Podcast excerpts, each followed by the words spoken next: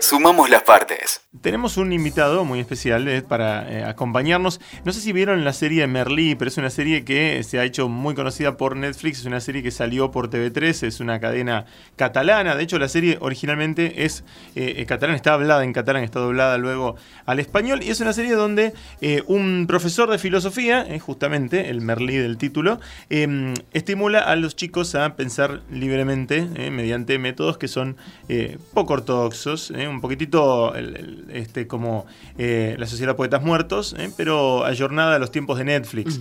Eh. Em, y dentro de ese, de ese costado así este, interesante y creativo para dar clase, este, no te voy a decir que te vamos a traer a nuestro Merlí argentino, nuestro Merlí de la UBA, pero más o menos, pero ojo, pero más o menos. Martín Leguizamón es profesor de historia en, en la UBA y, en la ORT y también trata de acercar la teoría a la vida cotidiana en, en lo que sea posible y llegar a, los chicos de una manera este, un poco más eh, amigable y poco ortodoxa. ¿Cómo estás, Martín? ¿Cómo andan? ¿Bien? Bienvenido. Gracias. Gracias por el, el gustazo de tenerte por acá. Eh, ¿Hace cuántos años que estás frente a las aulas? Hace 22 años. Wow. ¿Y fue mutando? no, mira, eh, yo soy Mar de Plata, ¿no? Sí. Y entre olas, surf y otras cosas, yo tenía tres pósters en mi, en mi casa. Sí. San Martín, Batman y Filiol. Entonces, a partir de esa articulación, yo quería ser profesor de historia a los nueve años. Y mi viejo me lleva a ver El Santo de la Espada de Torre Nilsson uh. y es como que me quebró la cabeza en ese momento y dije, uy, se pueden hacer un montón de cosas. Y a medida que fui creciendo, fui conociendo docentes que me gustaron, docentes que no me gustaron, después viajé, estuve en España dos años también haciendo una maestría, fui tratando de articular lo que a mí me gustaba con los contenidos académicos y dándole una onda que yo quería que me hubiesen dado a mí cuando daba clase. O sea, poder explicar eh, la República de Platón, los cinco libros, con Star Wars, por ejemplo. Entonces, ¿Cómo eh, explicas la República? bueno, cada, cada, uno de los capítulos de los cinco libros eh, son imágenes de cualquiera de los capítulos de Star Wars, ya sea de, lo que son los Jedi, de lo que es el lado oscuro, de lo que es la parte de conocimiento, de lo que es la depuración de los Jedi, de lo que es cada uno de los personajes, de lo que es mismo el Congreso, ¿no? El Congreso con sus traiciones, con su política, lo que es la ciudad, lo que es la polis y lo que es las vestimentas, ¿no? Eso te ayuda mucho a partir de la imagen. La túnica está, la túnica se repite. La túnica está, los Jedi están, la depuración está y el lado oscuro también está. Y, no cualquiera puede ser Jedi. Martín, y en ese recorrido, digamos, ¿es por la carencia o porque hubo algún profe que, tenía algo de eso, de gancho? ¿no? Porque no termina. Mira, tuve un profesor en el segundo año, yo pasé por varios colegios, obviamente no podía terminar en uno. y hubo un profesor de historia que me marcó mucho, que me, encantaba acomodarla, y a partir de eso, y después con un par de profes de la facultad, también fui tratando de animarme a abrir portales donde se pueda caminar por determinadas películas. Por ejemplo, vos pones una película para analizar en, el aula. Y lo primero que les decís es, no la vean, caminen por la película. Busquen los colores, sientan, vean las tradiciones, vean los personajes satelitales y sigan uno de los personajes que no sea el principal. Entonces vamos a encontrar un montón de historias que la vas a poder articular con el contenido que vos podés dar, ya sea Foucault, Weber, San Martín, Belgrano o la Sociedad Patriótica. Claro, vos podés hacer caminar a Güemes en un gusto, porque Güemes era partidario de esa, de esa rebeldía juvenil con sus pelos largos, con su esencia, con venir a Buenos Aires y atacar el solo un buque inglés. La primera caída de un buque inglés fue a caballo de cuatro patricios y Güemes, entonces y fue acá a tres cuadras. Entonces poder caminar desde hoy con música de rock o con películas lo hace más ameno y entras más al personaje. Si vos le decís, por ejemplo, Rousseau es Jim Morrison, cuando explicas contractualismo. Entonces empezás a analizar y ves que cuando Rousseau era estudiante de cine, leía los textos de Rousseau para poder escribir su primer corto. Esa idea de caminar por el lado salvaje de Lou Reed es también de Rousseau. Entonces, Rousseau abre un panorama a los Foucault, a los Lou Reed y a los Jim Morrison. Entonces, si Rousseau tenía pantalones de cuero, caminaba, enamoraba y se batía a duelo a partir de la idea de libertad. Entonces ya el imaginario es distinto. Que te plantes y sea, bueno, Rousseau es un revolucionario, chao, ah. se murieron de aburrimiento a los dos segundos. Pasa un poquito por ahí, es caminar por esas curvas del tiempo a partir del presente para ver un pasado más dinámico. Claro. Y cuando eh, llegás al, al, momento de, evaluación, ¿siempre este, encontrás que, tu método te devuelve mejores resultados? Sí, mira, eh, hace ya dos años y medio, tres que estoy trabajando con las tecnologías, pero de una manera más académica, y hice una experiencia que se llama Hacktack Contractualistas. Entonces vos dividís al curso, y todo esto es antes de la evaluación, que eso es lo rico. Eh, dividís al curso en cuatro grupos, Hobbes, Locke, Rousseau, Maquiavelo. Okay. Entonces cada uno arma una identidad falsa de lo que es Hobbes, Locke, Rousseau y Maquiavelo. ¿Tienen cada uno tiene una cuenta de Twitter? Cada parcela, cada grupo de serán 20, 20, 20 grupos, 20, son 4 por 20 chicos por grupo. Sí. Entonces, se usa una experiencia transmedia real, porque vos durante 15 días estás tuiteando. Yo tiro consignas y, por ejemplo, buscar la canción de Bob Dylan que represente a Hobbes. Entonces Hobbes va a pensar como Hobbes y va a tratar de encontrar una donde la crispación esté y la fundamente. Así van interactuando ah, todos ellos durante 15 días a consignas que yo traigo. ¿Y lo van tuiteando? Lo van tuiteando. ¿Qué hace Maquiavelo? Porque cada, cada semana, por ejemplo, vos representás el viernes que sos Hobbes, vos representás el jueves que sos Locke y yo el sábado que soy Rousseau. Maquiavelo va tomando lista de lo que va pasando en esas representaciones ya presenciales, donde tienen que ir vestidos, como la época, tienen ah, que presentar un ágape a los que llegan para poder recibir y después hacer el debate. Y Locke, y perdón, y Maquiavelo toma todo lo que va pasando como un cronista y al día siguiente de la clase presenta un diario con todo lo que pasó en esa etapa y se sube a Twitter. Ah, mira. Todo eso es antes de la evaluación. Después llegan a la evaluación, es una evaluación presencial, pero no común, porque vos podés dar un texto de, o de Louis Reed, o de Jim Morrison, o de Janis Joplin, donde tienen que identificar conceptos, conceptos como de sociedad, de individuo de cada uno. Y ahí va la evaluación, y las evaluaciones salen bárbaras. Porque los tipos ya llegan sabiendo quién es cada uno y pueden escribir a partir de cada uno. Sí, sí, relacionando la idea profunda este, de cada uno de ellos y la teoría de cada uno de ellos con este, cuestiones cotidianas este, a las que no están. Este, ¿Eso para pibes de qué, de qué edad? Este, Eso es para chicos de la facultad. facultad. De segundo año. Segundo año. Y algunos del CBC también. Mira vos. Y podés, y ya sé, creo un hacktack que es el aula 328, que es donde. Ah, ¿cómo es eso? A ver. Hacktack aula 328, donde es mi aula de la facultad y ya queda armada, preparada para eso y quedan póster, queda todo pegado. Y, y después vas a ver las fotos y entras a cualquier contractualista, que hay siete en todo este tiempo, vas a ver las representaciones de cada uno y los diarios. Mira. Todo esto empezó hace muchos años, cuando no existían las nuevas tecnologías. Para mí, me daba por decir, bueno, cada, cada una de estas parcelas tiene que ser una obra de arte, una obra de, teatro. Entonces tiene que presentar un guion teatrado de ellos. Después le sumamos las tecnologías. Claro. Sumamos el contractualismo. Después lo presentamos en México, pero fui a presentar al TEC de Monterrey hace dos años y quedó buenísimo y quedé conectado con un montón de profesores de allá que ya están haciendo hmm. contractualistas allá y hashtag contractualistas en España, en ah, Barcelona. Ah, mira qué bueno. Sí, me pidieron se replicó la idea. y se replicó la idea. Mira qué bueno. Entonces le vas agregando cosas yo soy, no soy un cibernativo como son mis hijos. Mm. Yo tuve que aprender. Al principio le tenía pánico. Después decía, ¿qué hago con esto? Hay un libro de Humberto Eco que se llama ¿Cuántos años tenés, Martín? Yo tengo 50. Hay un libro de Humberto Eco que se llama Apocalípticos e Integrados. Sí, claro. Yo era totalmente apolíptico y ahora soy integrado. Entonces, entonces juego con eso. Esa, en el libro de Humberto Eco siempre me llamó la atención porque estaba Superman en la tapa. ¿Sí, te acordás? Y es justamente eso. ¿Viste? Y si vos explicás esa idea de apocalípticos e integrados la puedes llevar a Kill Bill de Tarantino cuando él le pregunta al final cuál es tu héroe favorito. ¿Se acuerdan de esa parte? claro. Y él le dice, a mí me gusta Superman, pues Superman es Superman. Clark Kent es la imagen que yo quiero mostrar a los humanos que tienen para yo poder servirles. Y es un poco eso, ¿no? Es poder jugar y animarse a caminar por esas curvas del tiempo, poder pensar la historia no ortodoxa y de bronce, sino decir, los granaderos de La Valle es la renga tocando y hacen tres canciones y buscas tres canciones y hay letras sobre la vida de La Valle sin ser La Valle. ¿Entendés? Que esa es otra de las cosas que me, encanta hacer. Me gusta jugar mucho con el rock nacional.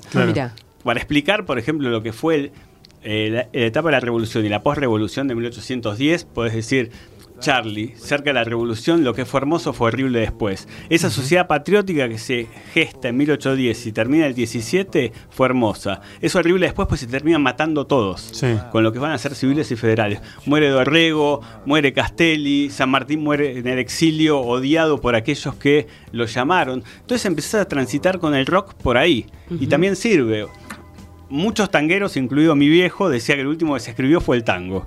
Pero para mí, cuando se termina de escribir el tango, que es el 55, la última mm. poesía más mm. fuerte, aparecen los rockeros. Claro. Aparece Nevia, aparece Tanguito, aparece Charlie García, aparece Spinetta, que empiezan a contar la historia urbana que se empieza a desarrollar y vos con eso puedes ir al siglo XIX. Entonces, por eso Dorrego puede ser el Jim Morrison argentino. Claro. ¿Entendés? Por eso La Valle tiene sus granaderos, que es la renga. Y a partir de eso puedes trabajar. Mirá. Y es divertidísimo. Y es divertidísimo porque le encontrás un O sea, a ver, brillo. a ver, eh, entonces, agarras música, películas, Cine. ¿qué, qué otro? Cine Sí, música, cine y cómics. y cómics. Y Ah, literatura, sí, los Ajá. cómics son fundamentales. Aparte de. Bueno, a vos te gustan los cómics. Sí, claro, me gusta. Yo Sí, leo sí, cómics desde que era chico. En Mar del Plata había dos canales, el 8 y el 10. Y mi viejo Sí. me traía las editorial Novaro mexicanas y flasheaba con eso. Entonces Claro. podés jugar un poco con todo eso. ujú. Sí, además son- este, estructuras arquetípicas que te, que, te, que te relacionan con ideas eh, por ahí muy Exacto. profundas. O sea, le puedes traer esas, Vos la podés esas traer. ideas. sí. Pero desde lo simple, Santiago. Eh, cuando empecé a dar clase, me tocó dar teoría contractualista.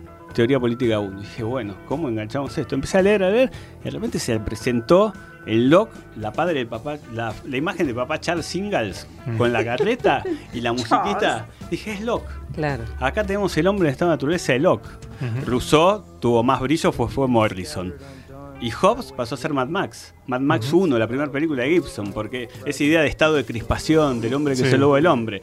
Mad Max, obviamente, te es un director que pone que Gibson es el bueno y el resto es el malo. Mm. Por eso decís a tus alumnos, si lo sacás a Gibson de la película, tenés ese estado de naturaleza hobbesiano. Claro. Y caminás por ahí. Y a partir de eso creas un imaginario para que puedan eh, trabajarlo. Asociar, ¿no? Asociarlo Claro. y poder escribir después.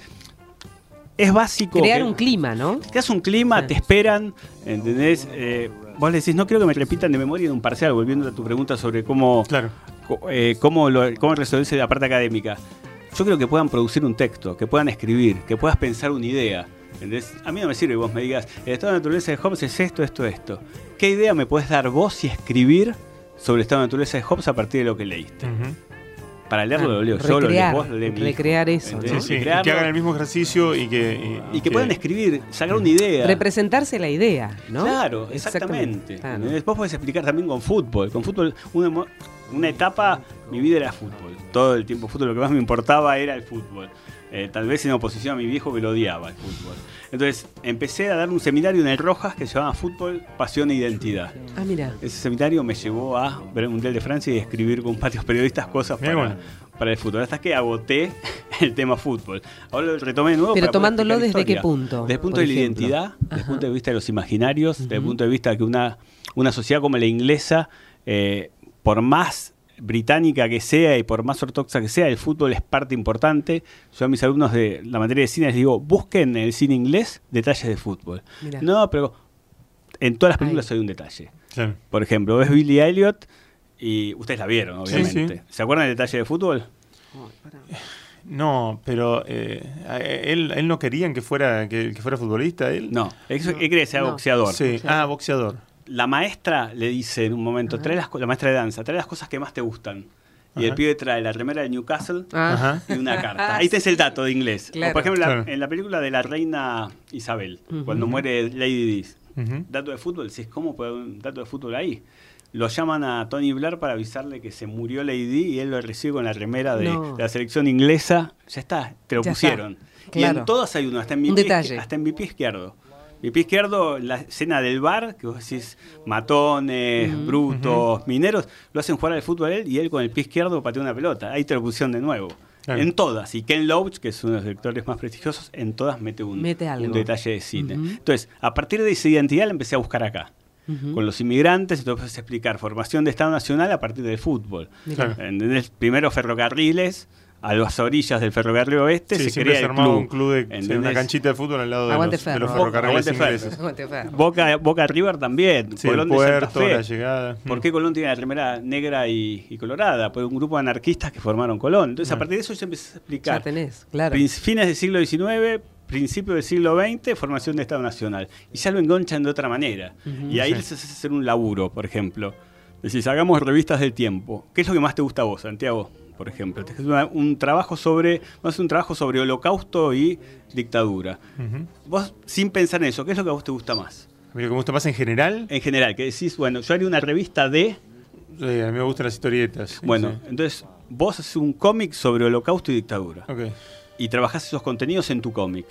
A vos, por ejemplo, A mí pintura. Bueno, una, una revista sobre pintura de la época de la dictadura y la época del holocausto.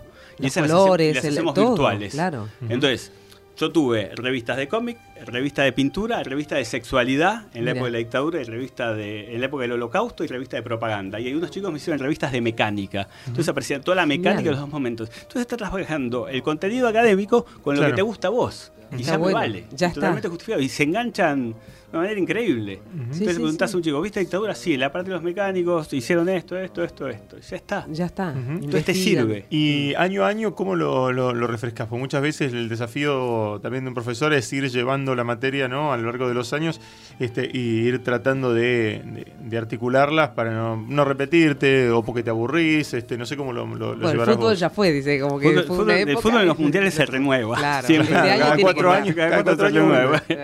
Pero, por ejemplo, contractualista, que es un tema que me apasiona, desde que está el hashtag contractualista se hace siempre y todos los años cambia porque el público es distinto. y la música es distinta y las cosas que pasan van movilizando otros factores. Bueno, eso, eso es fundamental, ¿no, Martín? Porque el, cómo te, te emociona o te, te, llega lo que los pibes logran. Exacto, ¿no? Porque me mata. Que te recree, que vos le tires la misma consigna, pero epa, es otro grupo. Es otro grupo. Eh, ¿no? Este, lo que pueden gestar y, y hacer. Y cómo se motivan.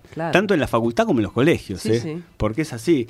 Y en la facultad, por ejemplo, en la materia de cine, todos los años cambio la película el año pasado fue Ciudadano Ilustre. Entonces trabajabas el Ciudadano Ilustre a partir de lo que era Civilización y Barbarie de Sarmiento, que tiene mucho la película, eh, Weber, Foucault Panoptismo e Identidades. El primer, y siempre, que esto les va a divertir, cambio el lugar de la entrega de los parciales. Pues es un trabajo... ¿Cómo es eso? Claro.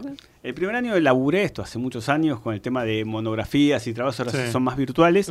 Laburé con los siete locos de arte. Bueno, ¿dónde se entregaba? ¿Dónde se suicida Erdosain? En las vías de caballito, llegando. Entonces, ah, ahí tenían que entregar el trabajo. Tenían que entregar el trabajo. Pedí permiso, me dijeron, sí, no hay problema. Qué bueno. Cuando trabajamos otro año, vos decís, ¿cómo se terminan las cosas? Si veo algo y se me ocurre y ya está, y lo fundamento. Un año trabajé con Pandillas de New York, la película de Scorsese, ah, qué buena peli. que me volvió a la cabeza. Busqué el texto de Borges que habla de esa película sin ser película, que se ah. llama eh, La muerte de Monixman, que es el, ¿se acuerdan de que tenía el bastón largo? Sí, claro. Bueno, eh, en otras inclinidades Borges escribe La muerte de Monixman, que es ese Monixman. Es ese momento. Ese momento. Entonces dije, bueno, listo, empezamos a trabajar, metemos los contenidos, metemos Weber, Foucault, eh, un poco de, de violencia, violencia de cambio de Sartre y el lugar de entrega era acá, en las cinco esquinas. Pues se acuerdan que el lugar de donde se encontraban todos eran los cinco puntos. los cinco puntos entonces vos decís, a las once y media en las cinco esquinas, sin decir dónde es, y ese día están todos en esa esquina y no te preguntaron a vos. Ay, qué bueno. Una vuelta, hace otros años trabajamos con sobrehéroes y tumbas. Mm. Dilema del heroísmo, ahí entró mucho cómics, entró mucho Nolan. Bueno, nos encontramos en Parque Lesama, donde Martín y Alejandra se encontraban lugar de encuentro, donde y van todos y cada uno presenta su trabajo. Al principio les da como vergüenza, son tipos grandes, pero después presentas vos, presentas vos, presentas yo, y ya está. Exponen. exponen.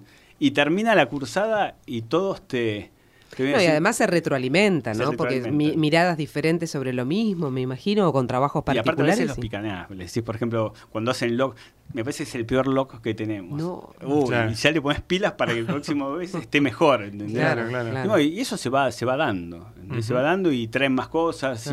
Y, siempre tengo ayudantes que fueron alumnos míos y se van enganchando y van quedando y, vas creando como, como un grupo, ¿no? Martín, vos tenés evidentemente un montón de, de, laburo de, técnica y la y la pedagogía que metes en, eh, en tus clases. Eh, ¿qué, pensás sobre eh, la, docencia? ¿Qué pensás sobre cómo se, ejerce la docencia y cómo está nuestro nivel, digamos, educativo?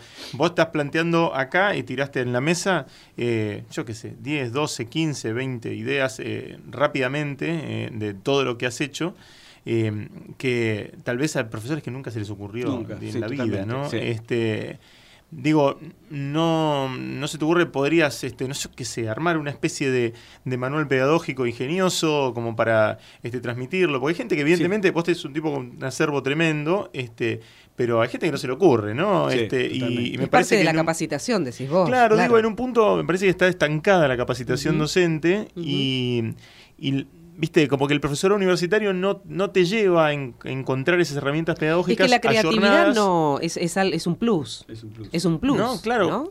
Pero digo, yo hice profesor universitario y desde el, y de los profesores y de las materias y, este, y las herramientas que te daban, por supuesto que no están las herramientas. Esas herramientas las inventaste vos, no, no, no, no están en el manual de pedagogía. No, no están en ningún manual. Es más, de hecho, ves un montón de manuales de pedagogía y son aburridísimos. Claro, ¿viste? Y, los tiempos cambiaron y se aceleraron, las herramientas son otras, ¿no? Yo, eh, yo coincido con ustedes que las capacitaciones docentes últimamente son básicas. Eh, quieren enseñar tecnología, sí enseñar tecnología, pues dicen, bueno, la computadora, esto, un flash. Bueno, pero te damos la tecnología. Ahora, ¿Qué le agregamos? ¿Cómo lo desarrollamos? ¿Qué brillo le damos? O sea, ¿cuál es el valor agregado mío que le puedo dar a, esta capacitación que me estás dando vos? Bueno, y ahí tenés que abrir esos portales donde decís, bueno, animate a ponerte una capa de Batman dentro del texto y decir que San Martín lloró cuando cruzó los Andes. Que muchos tienen miedo de decirlo. En de ser un hombre, sufría, en podía escuchar Charlie. ¿Entendés? O animate a decir, vamos a dar toda la década del 70 argentino con dos discos de Charlie García y vos ves los dos primeros discos de Sui Generis y es todos los 70. Mm. Osvaldo Soriano decía siempre que cuando, cuando él llegaba a la Argentina, lo primero que compraba era el diario del día y el último disco de Charlie para saber lo que pasaba. ¿Entendés? Ah, ah. Entonces, eso tendremos que aplicar en capacitaciones. No, viste, las capacitaciones aburridas que se sienta y viene uno y habla y habla, y hay mm. objetivos, contenidos. Bueno, bárbaro, objetivos y contenidos, pero ¿qué le damos? ¿Sí? ¿Cómo podemos hacer brillar más tu contenido? Desde matemática, física o química. Porque si yo fuese matemático, que no lo soy, y era un desastre en matemática, pero se me ocurrirían cosas para trabajar la matemática. ¿Entendés? De hecho, estuve ayudándoles a un par de docentes a hacer una actividad más interesante sobre matemática con funciones, relacionándolo con la Segunda Guerra Mundial. ¿Te acuerdas eh, la película del pibe llamada During? que es el que encuentra lo encriptado nazi. Sí, sí. Y descubre eh, los lugares donde iban a bombardear los nazis y bueno. Sí, sí, sí. a partir de las primeras computadoras. Las primeras computadoras. Bueno, a partir de eso hicimos un trabajo de matemática que terminaba con un cómic, o sea, articulamos yo un cómic de lo mm. que era la Segunda Guerra Mundial a partir de un texto que yo había escrito que se llamaba Capitán América contra Hitler. Bueno, y salió buenísimo. Y estás dando matemática. Y los claro. terminan haciendo un parcial o una prueba de matemática con ese contexto de donde salió.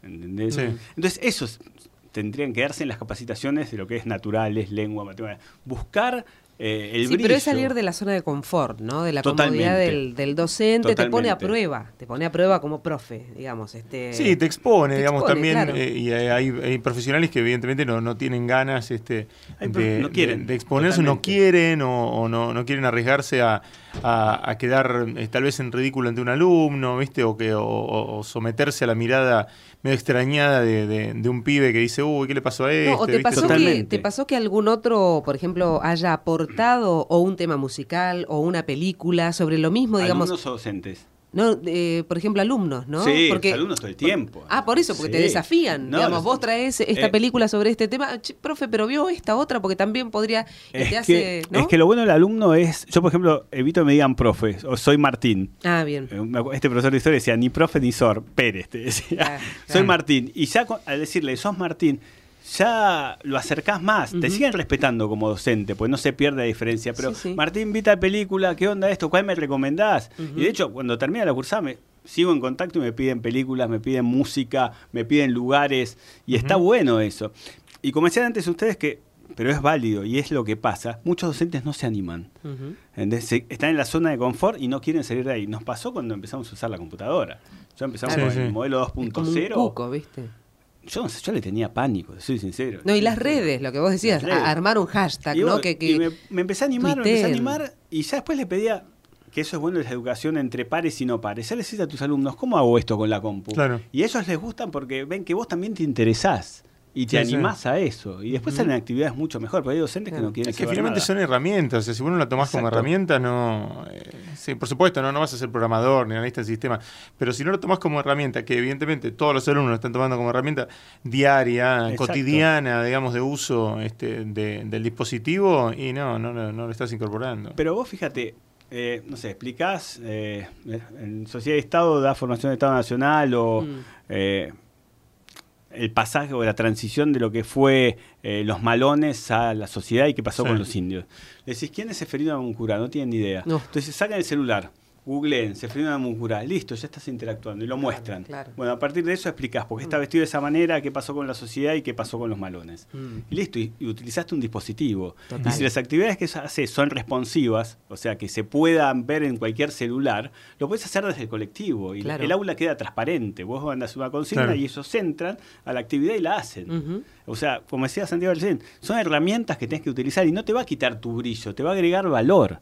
Porque es lo mismo escribir con una tiza o decir, bueno, aplico acá y aparece Rousseau, aparece Belgrano y aparecen los Stone tocando. Y le da mucho más onda. Sí. Pero vos explicás a partir de eso, vos le agregás valor a eso que están viendo. Tal cual, no, además el- lo, lo explicás, lo unís, ¿no? Sos como el hilo conductor entre esos elementos, ¿no? Exactamente. Porque es una presentación, pero ¿y esto qué tiene que ver con esto? Bueno, ahí estás vos para explicar, digamos, sos fundamental, digamos. ¿no? es que desapareces, porque, porque yo creo que es el, el temor ese, ¿no? Al lugar que, que ocupás o dejás de ocupar. Sí, hay un tema tal vez de, de- de autoridad, ¿no? De, sentir que pierden la autoridad este, por, por el hacer, por acercarse, por nivelar. Y últimamente, eh, la verdad es que la, la distancia entre alumno y profesor, a nivel de herramienta, a nivel manejo de, de dispositivos y demás, no, no, no existe. No En realidad, si vos tenés que imponer por otro lado, por el lado del Exacto. conocimiento, por el lado de, de- del criterio que le estás que le estás bajando, que le estás enseñando. Exacto. Porque si no... eh,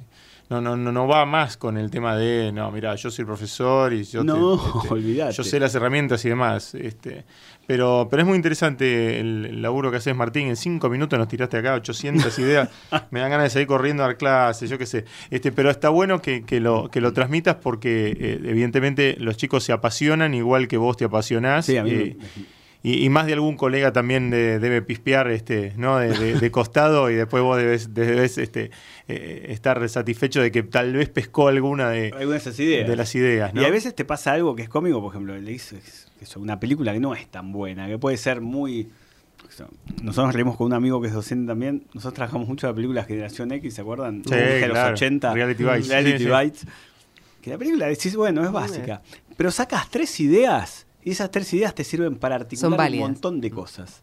¿Entendés? Sí. Eh, Zizek una vez vino a Argentina en una conferencia en, en el Malva que decía, una obra de arte cuando es mala, es mala. Una, qué sé yo, una, una pintura mala es mala, una estatua es mala, Sí. es mala.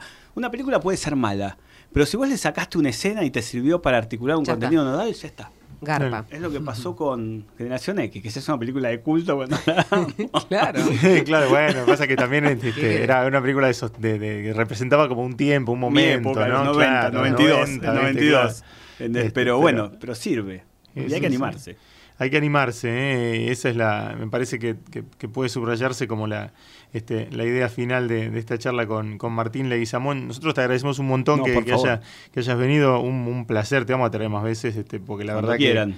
que, este, que, le imprimís una, un- una pila también a, a- a las cosas y una energía eh, tremenda, ¿eh? y todos los que los que quieran eh, aplicarlo, ahí lo tienen, ¿eh? el portfolio de ideas. Este, Es que esas ganas se Martín. transmiten y seguramente Total. el contenido ese queda grabado a fuego y después te dan ganas de leer otras cosas, ¿no? Y de que ese conocimiento se transmite y, y se consume de otro modo. Queda grabado en la memoria siempre. Gracias, Bu- Martín, ¿eh? me por encantó estar con Búsquenlo, ustedes. eh, búsquenlo a Martín Leguizamón en, en Witoker, witoker.com. Ahí tiene un podcast eh, que, donde pueden también Exacto. tomar Bueno. algunas de las, de las cuestiones de, de rock y de historia. Te seguimos en WeToker, dale, Dale. buenísimo. Gracias, Martín. Esto es Tiempos Líquidos